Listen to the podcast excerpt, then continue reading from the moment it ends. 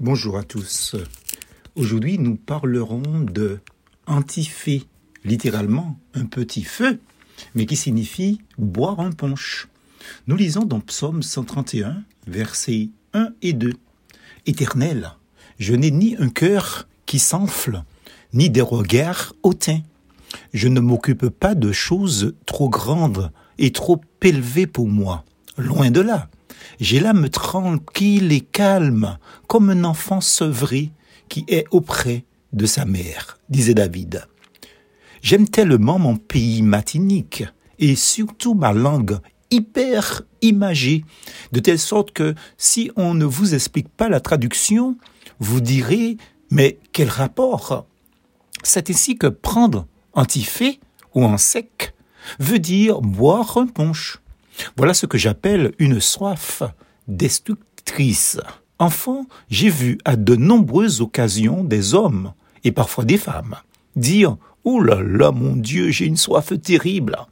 Et à ma grande surprise, les voir prendre un sec, c'est-à-dire l'équivalent approximativement de 3 cm de rhum dans un verre.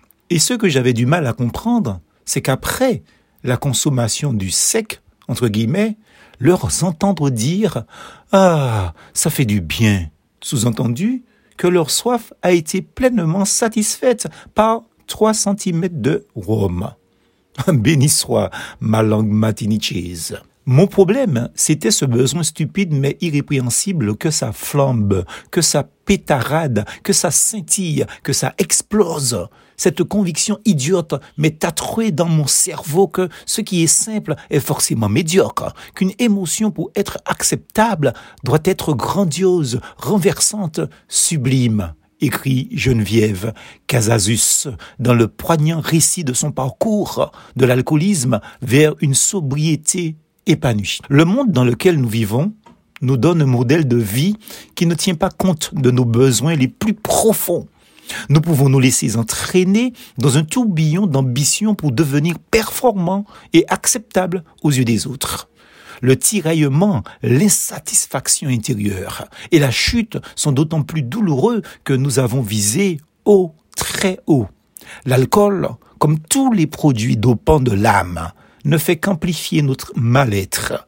Le roi David, auteur du psaume 131, connut aussi les soifs destructrices. Il nous invite à mettre notre espoir en l'éternel pour trouver en lui la simplicité et le calme d'une âme comblée. Ce n'est et ce ne sera jamais la bonne solution que de noyer son chagrin dans l'alcool, à bon entendeur. Plus fausse, en Jésus.